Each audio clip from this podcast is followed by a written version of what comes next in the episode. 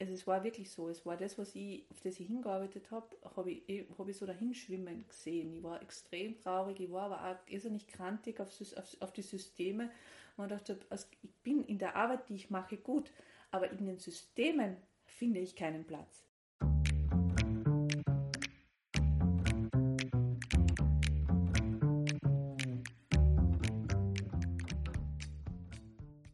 Herzlich willkommen zum Podcast der Mutmacherinnen, zur Bühne des Stolpern, des Hinfallens, des Wiederaufstehens.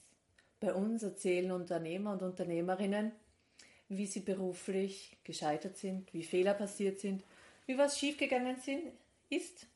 Und sie erzählen ganz authentisch und echt, wie sie damit umgegangen sind und wie sie wieder den Weg herausgefunden haben.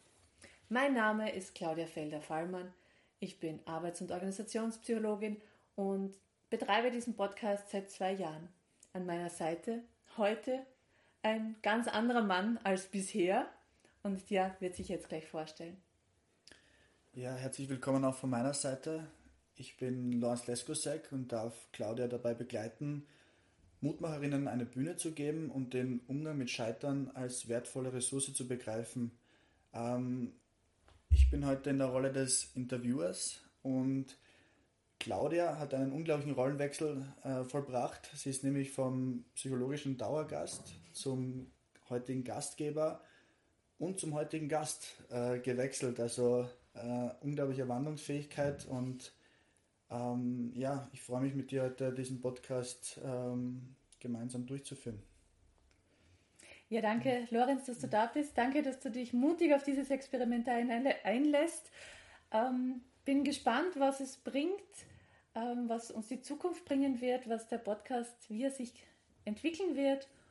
Und ja, freue mich auch heute auf das Interview. Genau, Claudia, dann starten wir gleich mal Medias in Res. Ähm, du hast uns ja heute auch äh, deine persönliche Geschichte des Scheiterns und des Aufstehens mitgebracht. Claudia, erzähl mir bitte, welche Überschrift würdest du äh, dieser Geschichte geben? Wow, welche, wow, welche Überschrift? Der ja, überraschende. Ich darf mich fordern. ja, ich habe gesagt, das fordern. ähm, welche Überschrift? Oder in kurzen Worten. Wenn nichts geht. Wenn nichts geht. Ich glaube, das ist a, das, das trifft es gut. Okay, wenn nichts geht, magst du uns äh, genauer ausführen mal, wo und wann vielleicht diese Geschichte entstanden ist. Hm? Diese Geschichte spielte schon vor einiger Zeit, also ich kann mit einem guten Abstand das erzählen. Und ähm, es war eine Zeit, die für mich sehr schwierig war, die aber auch dazu geführt hat, dass ich, mich, dass ich sehr in mich gegangen bin und dass ich mich dann auch sehr verändert habe. Es war die Zeit, ich war fertig mit meinen ganzen Ausbildungen. Ich habe ja schon während meines Studiums eine Ausbildung zur Trainerin gemacht, zum Coach gemacht, habe neben meinem Studium immer schon gearbeitet, als eben als Trainerin, ich habe äh, als Sozialpädagogin gearbeitet, habe dann mein Psychologiestudium abgeschlossen, habe direkt im Anschluss als Propedeutikum abgeschlossen, das psychotherapeutische, klinischen und Gesundheitspsychologen gemacht. Und diese ganzen Ausbildungen habe ich abgeschlossen. Und bisher war es, ist es immer so gelaufen, dass, ich, ähm, dass mir die Dinge zugeflogen sind, dass ich mir sehr leicht getan habe, dass ich ein Praktikum gefunden habe, dass ich äh, neben dem Studium Jobs gefunden habe ähm, ja, und dann war ich fertig mit meinen Ausbildungen und habe mich ganz hochoffiziell beworben. Ähm, damals eben als klinische und Gesundheitspsychologin hm. und habe versucht, eine Stelle zu finden. Und ich habe sehr, sehr viele Absagen bekommen. Sehr viele Absagen bekommen, zu wenig Berufserfahrung war so das Hauptargument. Ja, habe mich sehr getroffen, war für mich total schwierig ähm, ich habe meine Arbeit sehr gern mögen. Ich war damals schon sehr begeistert davon, dass ich Menschen unterstützen kann. Mir hat das auch meine Praktika sehr viel Freude gemacht, in diese Lebenswelten der anderen Einblicke zu erhalten. Also für mich ist ja der Grund, wieso ich Psychologie studiert habe, der, dass ich unglaublich neugierig bin und dass ich sehr gern Menschen kennenlerne und ihre Geschichten kennenlerne und dass ich mir sehr gern Systeme anschaue. Ähm, ja. Und habe dann als Sozialarbeiterin gearbeitet, was auch ja, was einfach Plan B war, um nicht ganz aus meinem Feld rauszukommen, war interessant, ähm, hat aber nicht so gut funktioniert. habe dann kurzzeitig wieder als klinische Psychologin gearbeitet, aber in einem anderen Bundesland für ein paar Tage in der Woche. Auch das hat nicht so gut funktioniert. Und jedes Mal ist es daran gescheitert, dass ich mit den Führungskräften über Kreuz gekommen bin, weil mhm. ich ähm, Dinge sehr ungerecht empfunden habe oder weil meine Vorstellung, was eine Führungskraft zu tun hat, anders war als das, was ich erlebt habe. Und so bin ich dann in diesem Jahr 2011 da gestanden und habe wieder keine Arbeit gehabt und habe eigentlich noch nie in dem Feld, in dem ich eigentlich arbeiten wollte, gearbeitet. Habe damals die, Möglichkeit gehabt, zwar äh, ein paar Stunden wo schon äh, zu arbeiten auf freiberuflicher Basis, aber natürlich nicht, nicht genug, um damit wirklich Geld zu verdienen. Und das war beim AMS natürlich dann auch herausfordernd, dort zu sagen, ja, ich bin zwar arbeitslos, aber ein paar Stunden arbeite ich freiberuflich und habe das dann nachweisen müssen. Also das war ja immerhin ein bisschen Geld, das reinkommen. Claudia, magst du uns nur bitte, ich das nicht vielleicht Schritt für Schritt, du wolltest als Gesundheits- und klinische Psychologin arbeiten. Mhm. Hast gesagt, dass du schon als klinische Psychologin dann teilweise gearbeitet hast. Aber das ist ja nochmal was anderes. Nein, als klinische Psychologin habe ich nicht gearbeitet. Ich habe ganz kurz als klinische Psychologin gearbeitet in einem anderen Bundesland. Aber davor habe ich ja die, ich bin ja mit der Ausbildung eben fertig geworden und habe dann noch gesucht und habe in dem Bereich keine Anstellung gefunden. Okay, und jetzt... Davor habe ich nicht als klinische Psychologin arbeiten dürfen. Ich habe als mhm. Sozialpädagogin gearbeitet, ich habe als Trainerin gearbeitet neben Studium. Genau. Also diese Feinheiten. Ja. Ähm, Entschuldige, bitte. Nein, ich, mich interessiert nur, du hast ja so eine, wirklich eine große Fülle und das zeigt ja auch deine, deine Neugier an Ausbildungen auch ähm, ja, erledigt, beendet. Ähm, war das auch diese Neugier oder war das auch so eine Sorge, okay, wenn ich nicht genug Ausbildungen habe, dann fällt es mir dann auch schwer, in einen Bereich zu kommen, der mich interessiert? Ähm, na, das war meine Sorgfaltspflicht, die mhm. ich sehe, dass ich äh, so gut ausgebildet sein möchte, wie es möglich ist, um für mhm. meine Klienten ähm, jetzt für meine Kunden, also ich mache das ja nach wie vor, ich gehe nach wie vor immer wieder in neue Ausbildungen, ich werde nächstes Jahr zwei neue Ausbildungen ähm, abschließen, weil es mir wichtig ist, dass ich immer gute Qualität bringe, dass ich ja immer am neuesten Stand bin. Und das war mir damals einfach auch schon sehr, sehr wichtig. Ich wollte gut ausgebildet sein, so gut wie es irgendwie möglich ist. Und man hat mir auch immer wieder gesagt, umso besser die Ausbildung, umso wahrscheinlicher, dass du eine Anstellung findest. Und ich war in meinen ganzen Ausbildungen gut und trotzdem was sehr schwierig, dann was zu finden. Mhm. Und dann war eben dieser Punkt, wo ich dann eben äh, beim AMS war. AMS hat dann immer von mir einen Nachweis haben wollen äh, über meine Stunden, die ich freiberuflich mache und haben das nicht sehr toll gefunden, dass ich das mache. Ähm, dementsprechend angespannt war damals die Stimmung dort. Ich habe dann noch, um ein bisschen Geld daneben zu verdienen, auch Interviews gemacht. Ähm, ja, eine Tätigkeit, die eigentlich ähm, so neben einem Studium passt, aber für jemanden, der fertige Ausbildung hat, nicht. Mir ist es sehr, sehr schlecht gegangen zu dem Zeitpunkt. Und zwar so schlecht, dass es dann zu einem Gehörsturz gekommen ist. Ich habe dann meine Interviewtätigkeit nicht weiterführen können, weil ich nichts mehr gehört habe auf ein Ohr. Einen Gehörsturz gehabt. Mhm. Und das hat mich dann total zusammengehauen. Da war ich dann richtig, richtig am Sand, weil für mich völlig klar war, dass das jetzt was Psychosomatisches ist, dass das ist, weil ich, weil ich mich unglaublich unter Druck fühle dass ich eine Tätigkeit habe, die mir entspricht und habe aber gesehen, wie ich mir selber im Weg stehe. Dass es für mich so schwierig ist, in einer Institution Fuß zu fassen und dort zu bleiben, weil ich viel zu kritisch bin. Weil ich ständig sage, hey, das könnte man verbessern, da könnte man, äh, das könnte man so machen, weil, äh, ich, weil es mir wichtig ist, dass meine Führungskraft hinter mir steht, klar mit mir kommuniziert, ähm, dass, dass auch äh, Bereichsleiter, Geschäftsführer mir nicht juristische Dinge vorenthalten, was mir alles passiert ist. Auch. Und ähm, ich habe da einfach einen sehr hohen Anspruch und ich habe das immer kommuniziert und das ist halt nicht einfach in den Institutionen. Verstehe ich heute total mhm. und äh, vielleicht hat es das damals gebraucht. Aber es ist mir sehr, sehr schlecht gegangen. Also ich habe mich damals mit einer Freundin getroffen und ich habe zu ihr gesagt, boah, ich kann das nicht mehr hören, das, du musst nur positiv denken. Ich kann nicht positiv denken. Momentan finde ich alles ziemlich bescheiden. Sage jetzt nicht, ein bisschen mehr geflucht habe ich damals schon. Mhm. Und ich habe keine Ahnung gehabt, wie es in meinem Leben weitergehen soll. Und mir dachte, wie soll ich jemals was finden, weil wenn mich keiner anstellt, kann ich keine Erfahrung haben.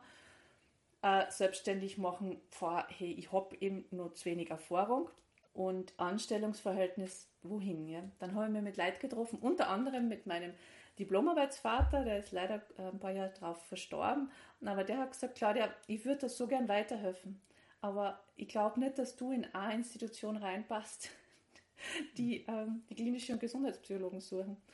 Du bist halt einfach zu kritisch. ähm, also, äh, was er ja gut gefunden hat, aber mhm. halt schwierig ist in Anstellungsverhältnissen. Genau. Das, das hat mir dann nicht, auch nicht unbedingt aufgebaut. Und solche Rückmeldungen habe ich halt rund um und von den Menschen, die sehr ehrlich sind zu mir, immer wieder gehört. Was mir damals auch, naja, was man. Claudia, bitte nimm uns mit in den Moment, du bekommst quasi die Information, den Beruf, den Weg, den du gesehen hast, den Gesundheits- und klinischen Psychologen, wird plötzlich von mehreren Seiten als ähm, nicht passend für dich tituliert.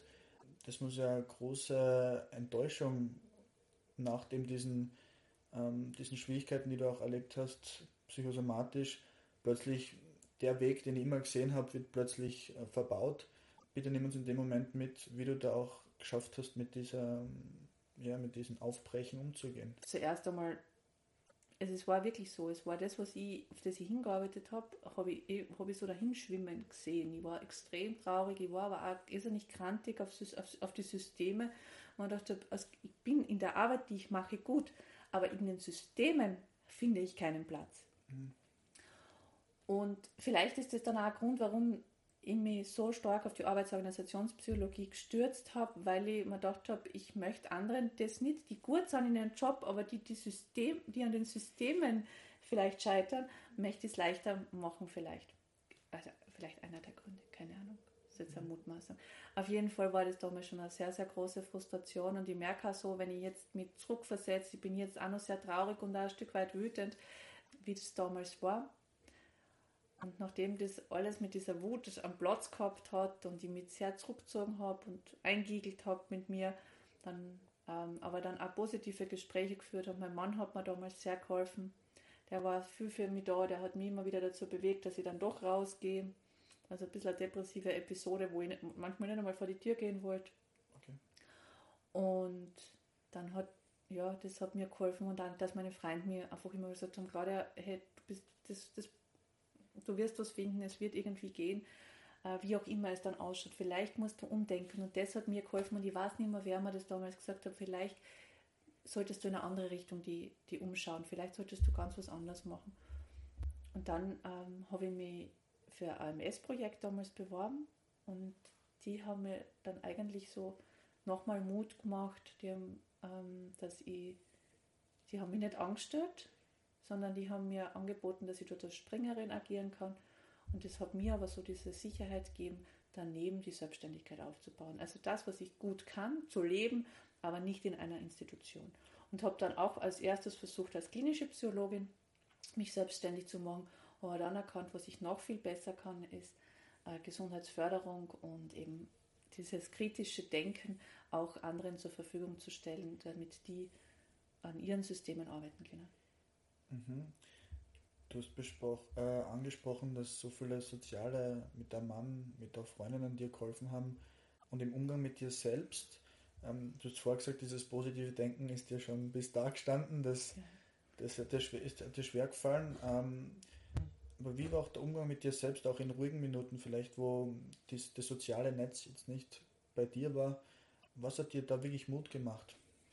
Äh, etwas tun zu können. Ich habe damals mhm. meine Homepage gebaut ich habe damals ähm, zwei Nächte durchgearbeitet, das war nach meinem Gehörsturz.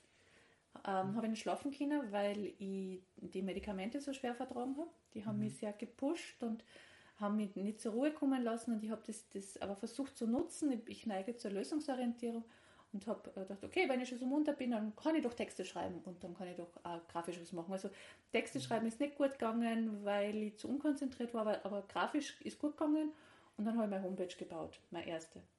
Mhm. Das war dann so in zwei Tagen war das Ding fertig und dann habe ich. Das war, das war so, etwas tun zu können. Äh, auch wenn es vielleicht, ja, kann man vielleicht einmal brauchen, die Homepage, stell mal auf, was du kannst und dann kannst du es noch immer umbauen. Das, ja, das hat mir geholfen. Und im Garten zu werkeln hat mir auch geholfen. Also zu sehen, okay, das, was ich tue, bewirkt was. Das, das was Sichtbares, das, was Greifbares da. Und nicht also nur daheim zu warten. Okay, also da war zweimal das Tun, das Tun in der Homepage, das Tun im Garten. Jetzt ist aber doch so spannend, dass man in der Psychologie ja oft im Gegensatz zum Garten nicht immer genau sieht, wo ist die Pflanze entstanden, wo ist der, die Blüte entstanden. Fällt es dir heute auch immer noch schwer oder siehst du auch für dich Resultate in Prozessen, auch in deiner täglichen Arbeit, ähm, die dir auch diesen, dieses Gefühl von etwas getan zu haben, auch, auch geben? Ja. Also für mhm. mich sind äh, Projektabschlüsse total wichtig und wertvoll, das ein Stück weit mit dem Kunden zu zelebrieren und dann einen, einen schönen Abschluss zu finden und dies, dieses Sichtbarmachen dessen, was wir da geschafft haben, das ist immer sehr wichtig. Und mhm. ich für mich mache das dann auch nochmal, aber so ein paar Rituale für mich entwickelt, wie dann halt, wenn ein Projekt abgeschlossen ist, wie ich das dann bei mir abschließe. Und ähm, das, das funktioniert für mich total gut. Ich sehe jetzt, dass ich extrem gute Dinge bewirke. Ich habe Gott sei Dank auch Kunden, die mir das immer wieder rückmelden, die mir teilweise, wo ich wo das Projekt eineinhalb oder, oder länger Jahre her ist, mal sagen, dass noch immer manchmal Führungskräfte sie ansprechen darauf, wie wertvoll das war, was dort passiert ist, was wir mit den Mitarbeitern gearbeitet haben oder wo wir mit den Führungskräften direkt gearbeitet, gearbeitet haben. Und das ist dann einfach so, so wundervolle, schöne Sachen, die man dann so wie Diamanten sammeln kann. Und sehr, sehr schön. Claudia, bitte noch vielleicht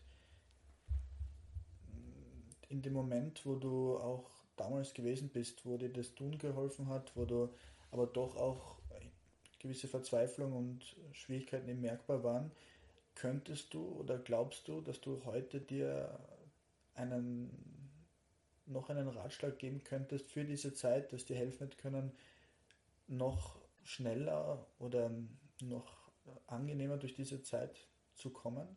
Könnte man das sagen? Hm, vielleicht, aber ich, ich, mag solche Mutmaßungen über Vergangenheit ehrlich gesagt nicht sehr gern, weil die Dinge schon wichtig sind, dass sie so entstehen, wie sie entstehen, weil sie vielleicht auch was bewirkt haben, genau dadurch, dass sie so entstanden sind.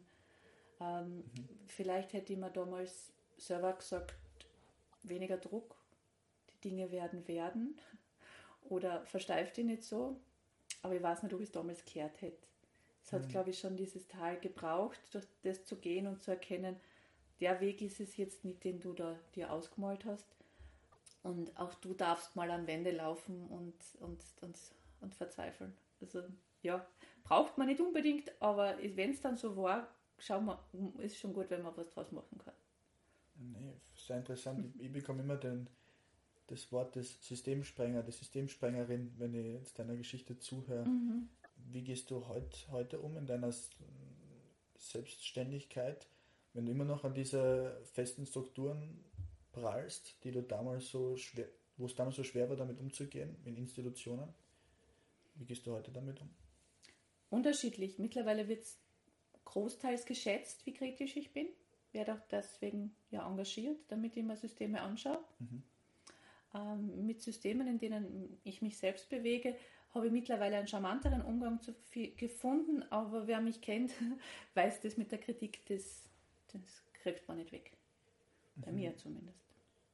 Und ich bin mittlerweile auch stolz drauf, äh, sehe das nicht mehr als Schwierigkeit, sondern als Ressource, als Ressource, Ressource für mich mhm. und als Ressource für die Systeme, dass sie wachsen können, dass sie wissen, wenn ich hinter etwas stehe, dann stehe ich zu 100% dahinter und dann kann man sich verlassen und wenn was ist, was ich kritisch sehe, dann werde ich das auch immer sagen. Außer es ist was, wo, was so eine Kleinigkeit ist, eine Bagatelle, dass es mir mhm. nicht wichtig erscheint. Aber wenn ich größere Mängel sehe, dann, dann werde ich die immer kundtun. Wenn es mich was angeht, muss man auch sagen. Also es gibt ja Systeme, da geht es dann einfach nichts an und da betrifft es dann auch nicht. Das habe ich gelernt, dass ich mich da schon ein bisschen zurückhalte. Na, spannend. Das ist ja einerseits so man selbst bleiben, dazu stehen und gleichzeitig auch Anpassungen zu treffen. Das klingt schon selber auch als fast als Widerspruch, aber scheint auch in deiner Geschichte so stark gewesen sein, dass du deine Stärken, äh, das Kritische, das Genaue, dieses Systemsprengen beibehalten hast, aber trotzdem einen Weg gefunden hast, das mit deiner Selbstständigkeit auch ähm, salonfähig zu, zu machen und zu halten. So sich selbst zu stehen, heißt ja nicht immer, dass man genau in dieser Weise zu dem stehen sollte oder braucht, wie es ist, sondern man kann ja auch zu schauen, was steckt dahinter für Bedürfnis und das zu leben und zu schauen, wie kann man es eben, so wie du das, das sehr bildlich gesagt hast, salonfähig leben. Und wenn du so auf diese deine Geschichte jetzt zurückbringst, die äh, zurückblickst äh, da, wo, wo ist da für dich so auch, ja, wenn du so Fehler dort siehst, du sagst, der Fehler war einerseits zu sehr vielleicht verzwickt zu sein, deinen, diesen einen Weg zu gehen, diesen mit der Gesundheits- und klinischen Psychologie. Und der Fehler war vielleicht auch, ähm, oder siehst du da überhaupt einen, einen Fehler? Jetzt sind wir wieder in der Vergangenheit, aber siehst du da etwas, was du als Fehler bezeichnen würdest? Den Haufen Fehler gemacht in der mhm. Zeit. Aber eben das ist das, was, was ich vorher schon gesagt habe. Das mit mhm. weniger Druck reinzugehen, wäre sicher hilfreich gewesen. Aber das habe ich anscheinend braucht, dass es, dass es einmal so weit kommt. Also das, es ist okay, so wie es war. Ja. Mhm. Ähm, aber ich habe einen Haufen Fehler zu dieser Zeit gemacht. Und einer der Dinge, die ich anders hätte machen können, wäre, dass ich mir selbst weniger unter Druck setze, ähm, dass ich mir weniger versteife auf dieses eine Ziel und vor allem auf diesen eine, diese eine Art des Weges zu gehen.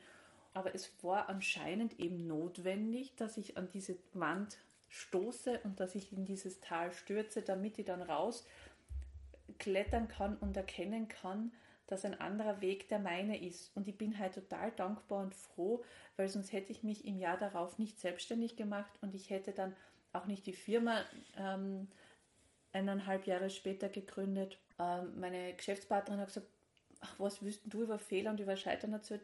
Du scheiterst doch nie, alles, was du angehst, funktioniert immer irgendwie. Ja, irgendwie funktioniert, mhm.